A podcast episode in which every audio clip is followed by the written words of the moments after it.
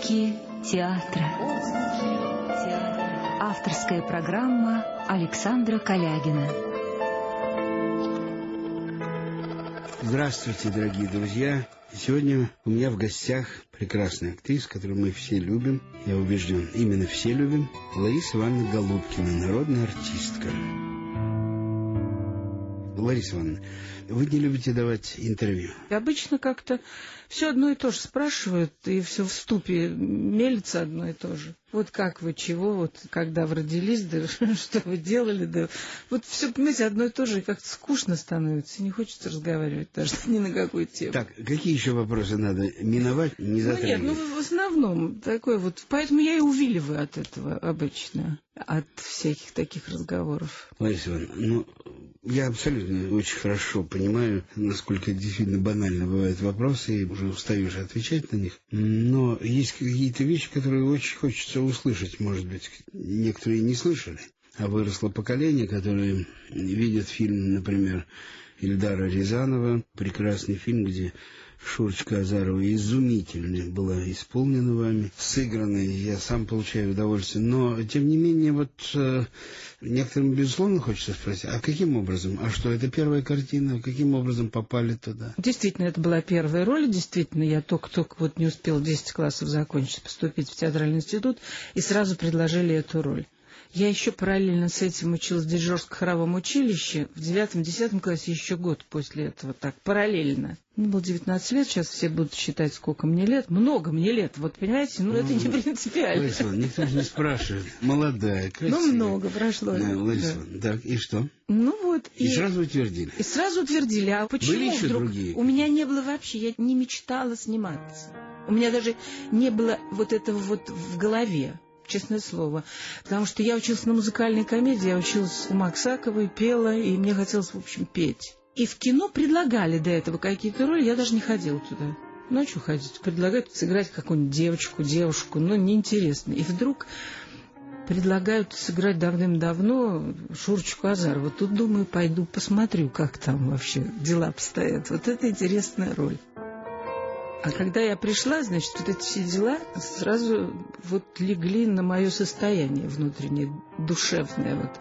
Какой-то я была очень активная, экзальтированная, очень такая достаточно романтичная. Ну, то, что я прыгала через веревочку, это уже железно. Совершенно прыгала еще классики. Но это все ерунда. Но то, что я сидела на деревьях, это уже точно. Мне папа все время кричал, слезь с дерева.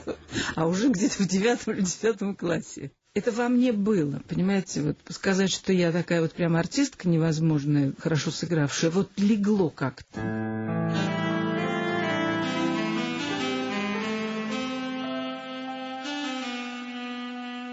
Вот пришла в группу, другие артистки пробовали на эту роль? Да, говорят. Знала об этом, не знала. Не знала. Не ну, знала. пробовали, там, говорят, пробовали артисток много. Там была Гурченко, пробовали Людмилу пробовали Алису Френдлих, но меня спасло одно очень важное качество.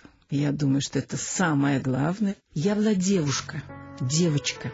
Это меня спасло. Потому что какая бы актриса ни была худая, у нее может быть ничего, ни попки, ни сисек, но она, если женщина, то это все внутри, в глазах видно. Точно, точно. Абсолютно точно. видно. Вот даже можно быть гениальной артисткой, скрыть это невозможно. Очень точно. А у меня это не было проблем. Это я только впоследствии, вот прошло много лет, я подумала, а почему так? Я просто тогда подумала, эхма, это мне помогло тогда. Думаю, вот этот весь мой талант заключался в этом прежде всего. Ну, это потом было понято. Я поняла позже, ну, намного позже. Прошло много лет. А первое впечатление от увиденного материала, рабочий материал, Под стул. приглашали смотреть? Под стул спрятал. Все Да? это, все. Прям ужас. А на премьере я не могла смотреть, мне было стыдно, мне казалось, что я делаю все не так. Еще первую часть я как-то могла терпеть. Но до Кутузова, вот вторую часть, ну, просто не воспринимала, и мне казалось, что вот неправильно, и вот тут какой-то слом, и неправильно я играю. Ну, буквально под стулом сидела на балконе в, в кинотеатре «Россия». И просто боялась смотреть. Стыдно было, не так играла. А когда уже стала играть в театре эту роль, и пришел Эльдар Саныч посмотреть, и говорит, слушай, ты как-то это хорошо. Я говорю, а, вот, Вот сейчас бы и надо было снимать. То есть уже начинаешь что-то такое там вариться внутри тебя что-то. Кстати говоря, у нас в театре сейчас возобновляют этот спектакль. И кто играет? Играет Морозова Таня. Я первое чтение слышала. Они читали лихо. Актеры все просто лихо читали. И я думала, вот если бы они так же сыграли вообще в конце концов, если бы на премьере был так, как первое чтение, там сама пьеса очень хорошая. Она спасает актеров. Там стихи, там очень хорошо все. Лариса Ивановна, ну вот посетила такая роль. Взрыв, любовь народа, популярность. Угу. И дальше что? Явно приглашали к концертам и петь, творческие Да. встречи, сборные концерты. Все представляю. Все это было, все это. Тем более музыкальный, тем более изумительный голос, тем более прекрасно действительно все исполнено. А дальше, как это все переживалось? Как это... Вот не было у меня поставлено этой задачи изначально, вот с молодых лет. У меня не было какой-то главной цели. Вот что будет со мной впоследствии, во что я превращусь. Вот теперь нынешнее поколение, вот я знаю, вот она хочет быть звездой, там кто-то. Или, Фабрика звезд. ну, фабрика звезд, не фабрика, там кто угодно. И даже Нет, вот ну это вбивается. это вбивается в башку с детства. У нас этого же не было. У меня был папа, который был против того, чтобы я была актрисой. И я же заметала следы, и вот... Что значит заметал? А я параллельно ходила в университет 9-10 класс на биофак, на лекции ходила. Ну, что, делать мне нечего было. Но это все для отца. Что я там понимала, я не знаю. И вот я снялась, да? Папа говорит, ну хорошо, замечательно. Ну, это, это, говорит, и я так могу, он мне говорит. Там я пою, говорит, и я могу петь, в общем. Он играл на всех инструментах, очень обаятельный был, такой от природы, привлекательный невозможно. И говорят, фамилия наша Голубкина, кстати, идет издалека от голубок, от слова голубки. Какие-то очень они были обаятельные и привлекательные. Это не значит, что надо быть артистом, он говорит. Можно петь, танцевать хорошо. И он блистательно делал степ. Но это не значит, что я должен пойти на сцену всем показать это. Вот эти вот гвозди, которые вбивались в голову, во-первых, заставляли меня все время за собой следить, лишних шагов не совершать, ничего лишнего, доказывать Каких отцу нравственность актерскую. Так, что подразумевалось? Он говорил, что все вообще артисты это страшно Ну да. так вот. И я ему каждый день прибегала из института и говорила, что это не так, что все замечательные, вообще чистые, непорочные, вообще все прозрачные. Он ходил на съемки, проверял это все. Кто да как, кто на кого как посмотрел. И, видимо, это сыграло большую роль, большое влияние отца на меня подействовало, что я особенно, так сказать, не заносилась. Да, и вот насчет заноса. Ну, хорошо, тебя знают, и все это, это же ничего не значит. Говорил отец. Да, говорил отец. Ну и что? Тоже мне событие. Как коломенский горшок прославилась. Это же стыдно, мне говорила. Понимаете? И вот это... вот- Обидно было? Нет. Мне в молодом возрасте все время хотелось ему доказать, что это не так. И какими-то способами своими я пыталась ему сказать, что вот это, это не так. Я же очень много стала ездить с картинами на Запад.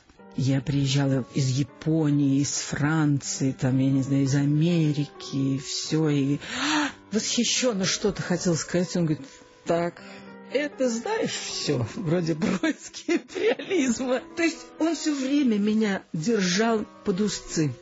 Я все время была в шорах и шинкелях. Всегда. Причем достаточно большую, глубокую свою жизнь. Действительно, дети далеко от родителей не уходят. Не уходят. Вот какие родители, такие дети. Он мне не дал свободы, той, которая, может быть, мне пригодилась бы для моей профессии. На меня мало кто мог влиять вообще. То есть это что подразумевается? Вот- Свое мнение больше, так сказать? Вот в театре, например, никто не мог на меня как-то повлиять, там, положительно, отрицательно. У меня какая-то вот своя была совершенно какая-то дорога, руководимая отцом, незримо причем. Никогда не хвалил. И на сцене то, что видел? Никогда. И в кино? И в кино, и на сцене. А я пела, я же с детства пела, всегда пела. Ларичка, прости, кем он работал? Он кем военный он был. был. Военный. Он, ну, он был педагог вначале. Он Мгм. до войны преподаватель был. Он закончил педагогическое училище, преподавал, а потом война и всякое такое. Мгм. А прошло много времени, много лет, и должна вам сказать, что какие-то очень положительные вещи у меня от него остались, они мне дают крепость сейчас, при нынешней жизни. Если бы я занеслась вот тогда, если бы я рухнула оттуда, понимаете, вот со всем накопительством своим, эх, ма, не знаю, что бы сделала. Не занеслась и не рухнула особенно. Ну, рухнула, конечно, в какой-то степени. Ну, так, чтобы очень, чтобы вот так вот последние остатки вырвать волосы там, или напиться из горя, там, умереть, нет, не дошла до этого. Есть какой-то такой уверенный внутри стержень. Да, еще самое интересное, вот, например, ведь вы же знаете, как в театре, вот ты играешь, да, идет распределение. Ты в первом составе, кто-то с тобой во втором составе. И вот тот, кто с тобой во втором, начинает так рыть тебя. Я раньше не понимала этого, и это вот уже много лет прошло. Так роют. Ну, она же не артистка, она же певица, Мгм. говорили мне. Потом говорили, ну она же не певица, она же артистка. Лариса Ивановна, мы, конечно, продолжим дальше Да. нашу беседу. Может, остановимся? Ни, ни, ни в коем случае. Я просто хочу сказать своим радиослушателям, сегодня у нас в гостях актриса, которую я очень люблю, Лариса Ивановна Голубкина. Ларисочка, ну, я вот хотел бы сказать одну такую важную для себя вещь. Как ни странно, если отмотать все назад и опять вернуться к Шурочке Азаровой, могу сказать, что вот этот стержень, о котором ты говоришь, вот эта прямая дорога, вот эта цельность, вот это, так сказать, принцип жизни, который ты исповедуешь, который тебе отец дал или каким-то образом внушал отец, все это проявилось в первой роли. Вот как ни странно. Вот говоришь Мгм. о жизни, а я вспоминаю кадры из этой баллады, и я, вспоминая, говорю себе, боже ты мой, как это все видно. Это знаешь, как вот генетика. Можно жить, жить, и понятно, уже в возрасте, в эмбрионе уже все было заложено, и все было уже спрограммировано. Потрясающе. Вот эта цельность, я даже не представляю, что после этой роли можно было бы, хотя повод колоссальный, но судя по жизни, потому что параллельно же идет творчество, а параллельно твоя жизнь, которая вмешивается в это творчество. Нет, ну не могла ты опуститься, даже при какой-то сумасшедшей фантазии. А Просто. повод какой был интересный. Я пришла в театр, ну вот не успела прийти. В какой театр? В театр Российской армии. Меня Мгм. же пригласили на давным-давно и, и не дают эту роль. Один год не дают, второй год не дают. А кто пригласил? Попов Андрей Алексеевич. Тогда еще Ходурский был жив, а он играл у нас графа Норина в фильме. И вот он сказал, вот это надо обязательно Ларису пригласить. Меня пригласили. И действительно, я с Поповым репетировала и показывалась худсовету. Причем, когда на меня надели костюм Добржанской, мне стало дурно.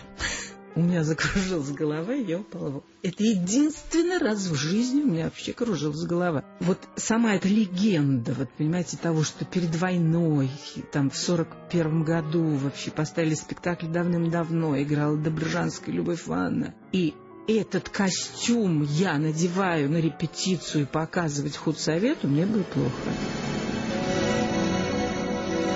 И с Поповым, с Андреем Алексеевичем мы репетировали. Но проходит год, два, три, нету этого спектакля. Ну, я играю там какую-то музыкальную пьеску, одну, вторую.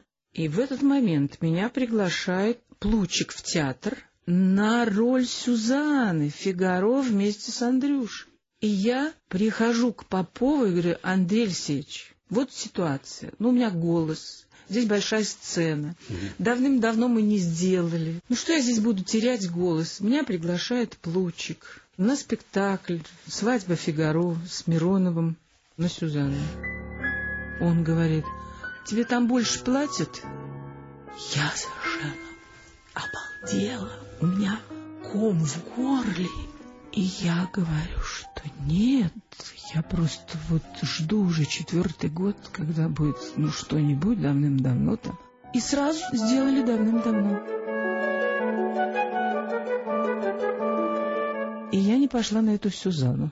Понимаете? Неизвестно, как бы все повернулось. Но это вот моя дорога личная. Сказать, что я могу похвастаться вот количеством сыгранных ролей, нет. Все безумно сложно. Все приходилось преодолевать. Или я говорю, ну что же, ребят, вот сколько же можно? Да ты возьми пьесу, найди себе, значит, роль, приведи какого-нибудь режиссера, и давай, все. Я говорю, ну хорошо, есть же репертуар в театре. Может, куда-нибудь я впишусь? Такой был период в моей жизни.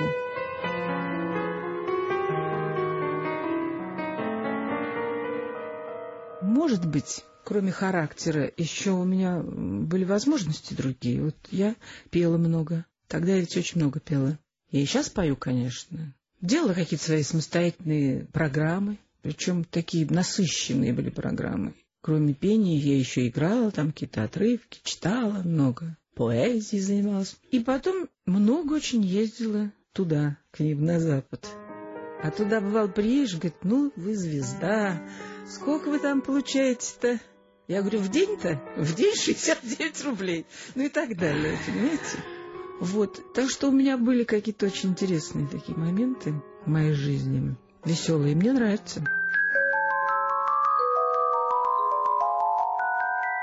Лариса, Лариса Ивановна Голубкина, Ларисочка, я просто преклоняюсь перед вами, перед тобой преклоняюсь, потому что, с одной стороны, можно говорить о мужестве, Какой мужик? Ну, о ж актерском мужестве. Вот, видишь, вот как Мне хорошо. кажется, это нормальная как жизнь. хорошо ты говоришь. Это нормальная жизнь. В принципе, это как бы нормальная жизнь, как бы и ненормальная жизнь, потому что м, действительно можно было и много играть, и много-много играть. Лариса, самая любимая роль из всех. И сегодня, и Вы знаете, тогда. Я вот сейчас обнаружила в себе внутренние какие-то глубокие возможности. Я всегда это чувствовала, но никак не могла подобраться именно вот в той жизни, в советской, к Островскому.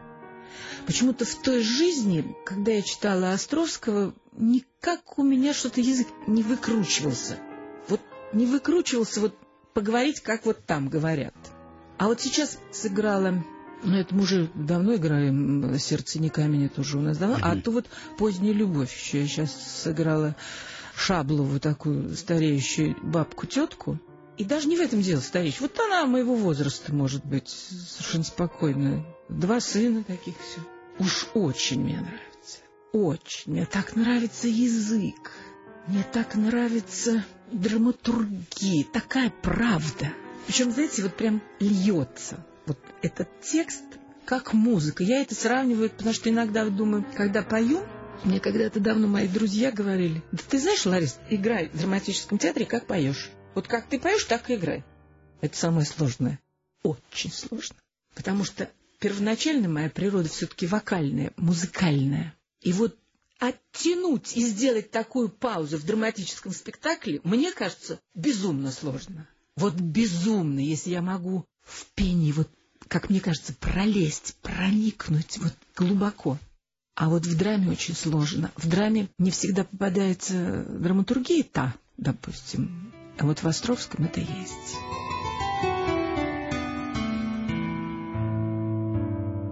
Ларисочка, а много концертируешь сейчас? Я знаю, что в Есть антрепризы играешь. В антрепризе, да, играю. Вот я не частый антрепризер. Мгм. Вот сейчас играю в спектакле с Якубовичем, а до этого времени я только вот у Трушкина была. Я предпочитаю больше вот сольный концерт петь. И почему-то мне кажется... С или я- аккомпаниатором? Да, только с аккомпаниатором.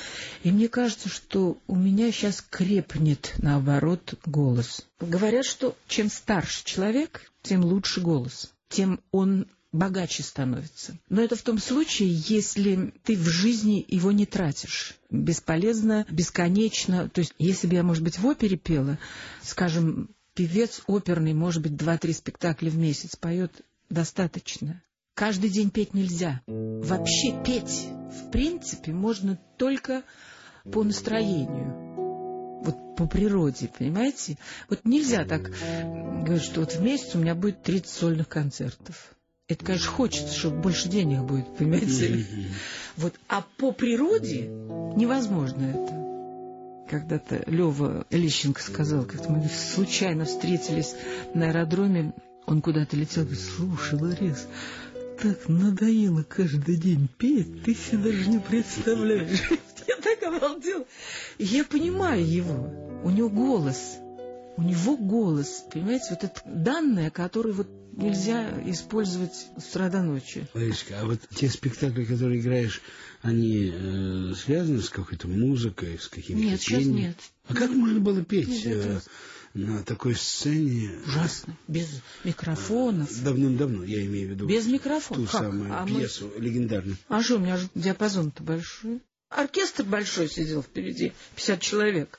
Я их перекрикивала. И зал-то не приспособлен. И зал не приспособлен. Вот я не знаю, как сейчас они будут. И даже обидно и грустно, потому что там и учитель танцев, и давным-давно был сделан, сидел в оркестровой яме оркестр большой, открывался занавес, выходил Зельдин в учитель, он же тоже без микрофона все это и пел, и играл. Да, да, А Владимир Михайлович как сейчас поет? Лучше, чем прежде. Ну, клянусь вам, я убеждена, голос крепнет к старости. Ларисочка, я не буду тебя переубеждать, а может быть ты споешь какой-нибудь куплетик? Так, вот если хочешь. Ну, Конечно, можно, что такое спеть. Под настроение. Ты Да. такой чудный рассказ завела. Да. Ну, вот, например, есть такой романсик. Все как прежде, все та же гитара, шаг за шагом ведет за собой, в такт аккорда мелодии старой чуть колышется бант голубой. С этой маленькой старой гитарой Я смеялся и плакал и пел Из-за этой заструнной забавы Оглянуться на жизнь не успел А теперь больше песен не стало Жизнь прошла обошла стороной, и осталась вот эта гитара. Поздним вечером плакать со мной. Все как прежде, но только белеет, паникает моя голова, только голос дрожит, не умея нанизать на аккорды слова, только голос дрожит, не умея нанизать на аккорды слова. Ну, надо изо всех сил тут петь. Понимаете? Браво. Молодец. Дорогая, прекрасная Лариса Ивановна Голубкина, спасибо большое, то, что вы были у нас, за то, что мы так встретились, беседовали так откровенно. Спасибо. Говорю до свидания всем радиослушателям. До следующей нашей передачи, до встречи в это же время, через неделю. Спасибо большое. Я тоже всем кланяюсь, шлю большой привет и надеюсь, что у нас с вами все получится. До свидания. До свидания.